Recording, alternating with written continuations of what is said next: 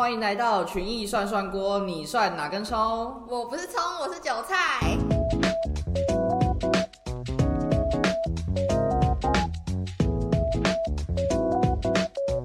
又回到我们的来宾访谈单元啦！今天我们邀请到的是大军哥，大军哥，大军哥真的是我们的哥哎。真的，他真的教会我们超多关于股票，还有一些选股策略的一些方式。我们来这边之后，他真的是讲了很多我以为我在这边不会学到的东西。他真的是会直接拿他的电脑，然后跟我们说，就是这一只要怎么看，然后开始画线，然后在啪啪啪啪啪啪啪啪啪。哎，关于这种技术层面的东西，我真的在他身上学到蛮多的。嗯，因为我觉得原本我们都只会看到比较网络上查得到那些东西，对，这些比较需要实做的，真的都是靠大娟教我们。而且他真的是算正职里面算最热心的一个。对，好，我们的大娟哥出场了，他刚刚去拿了他的高蛋白粉。他还是我们一个有在健身的人，你要不要跟大家自我介绍一下嘞？现在是正式的吗？对，没错。是 好，大家好，我是大军，然后我现在是负责证券公盘的一个呃通路管理。那你的职位是？我的职位就是一个打工仔，就是 跟我一样，跟我一样。那其实我主要负责的业务项目是北二区期货的推广，就是在证券分公司像我们的产品，等于说是当一个产品经理的概念，但我不是经理。我觉得从你身上，我们必须要问一下期货到底是什么吧？期货是什么呢？期货我会用“期”这个字来当做开头。那“期”是远期跟到期的概念，远期看就是未来，那到期是因为期货是采合约制，那它都会面临结算的问题，所以它跟股票不一样。股票买了就可以放一辈子，但期货没办法，一定会面临到转仓。所以我觉得这是比较简单跟大家说明期货跟股票的差异。转仓就是说，他一定要在那边做一个结束吗？对，你可以把你的部位结算，比方说你做多好了，那你就是先卖出，然后重新买入。哦，反正他一定要做一个，就是重新再持有它这样子。对对对。那这样交易成本上会有改变吗？交易成本上会，因为你每个月都会面临买入跟卖出的问题。但是呢，其实期货本身的交易成本就比股票还要低。所以其实因人而异啦。假如说你是要买入一档，然后预计放个两三年，那我其实会建议你买股票，因为期货你光每个月转仓就会转到非常多次，那交易成本其实累累加上来不会比股票便宜。那我们群益最厉害的是期货的哪一个部分啊？群益最厉害的是海期的部分。那为什么群益最厉害是海期呢？其实主要是群益比较早期就开始进入海外市场，那海外市场的投资标的也非常的多。那像是美股指数，呃，或是一些外汇、黄金、原油之类，最多投资人操作的标的就是美股指数的纳斯达克跟道琼。期货操作听起来会比个股操作风险会比较高吗？嗯，这是普罗大众的认知，我必须也说对。那为什么对呢？因为其期货它是用保证金做操作嘛，那保证金不需要放到全额的意思，也就是说它本身如果你只放刚好会带杠杆。嗯嗯嗯。但其实。我们用反向思考来说，假如说我今天做一档台积电好了，那台积电一口台积电是两张股票的概念，嗯哼，也就是说我今天交割大概是需要就算一百万好了，但是期货可能只需要十三十四万，那这个大概就是七八倍杠杆。哦，他这意就是说我用小小的钱博大的感觉。对，就是小朋友开大车的概念。但假如说我今天账上就是放一百万，其实我跟股票的杠杆是一模一样的。那这样杠杆应该要大还是小？风险比较小。杠杆如果控制在一倍，那其实风险是小的。所以你杠杆越大，比方说我今天开到五倍好了，今天涨跌十趴，人家是十趴，你就是五十趴。哦，杠杆越大，就代表我更有机会可以用小小的钱去拿到更大的钱。没错，但相反的，你也可能用小小的钱，那就是更容易达到你的呃对停损的点。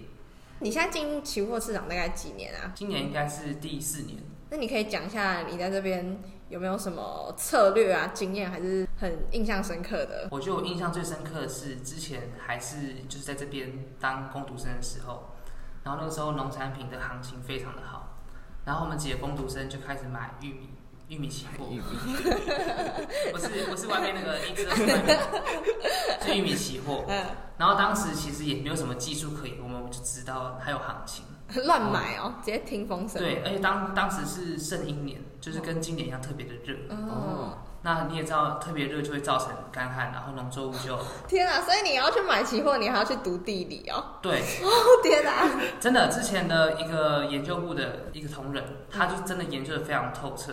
比方说巴西那边，他哪时候就是下雨，然后哪时候非常干旱，一些政治因素都会去影响到。哇，哎讲回那个农产品的故事，就是当时我们很无脑的买，然后因为这一年它一直一直涨，然后结果呢，我们就是好像当时建了三口小玉米，然后隔天早上起来，哇，直接翻六万，然后我想说，以一个工读生一个月你也知道大概那样子，我直接直接不做了。对我直接赚了一季的钱，然后想说原来期货这么好赚，我们就继续压，然后那时候大概赚了就是十几万吧，可是呢，突然来个反转，你也知道，嗯，越往上压来个反转，那个风险就越大。对，然后于是呢，我们就又都赔光了，所以我们就会觉得说，哎，人性就是贪，还想要，因为想要靠着玉米发家致富，殊不殊不知富是负数的富。殊不知还不如楼下卖玉米的叔叔。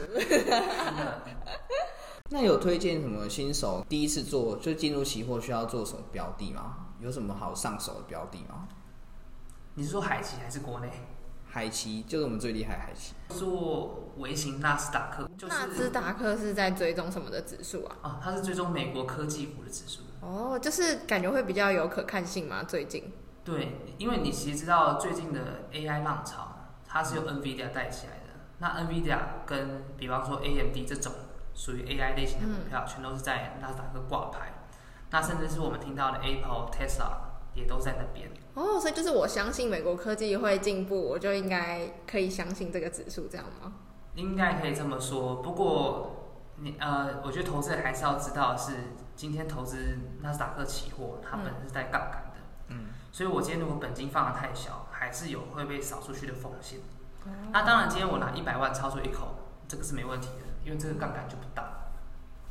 那你觉得你会鼓励大家进入这个市场吗？因为大家感觉还是要考虑很多自己适不适合、欸。我觉得如果真的要进入市场的话，除了第一个本金要准备充足之外，再来就是你对风险的认知要够。就是比方说，在哪边我就应该出场，因为期货跟股票不一样，股票 maybe 你可以一直放着，然后熬下去，两三年后就赢了。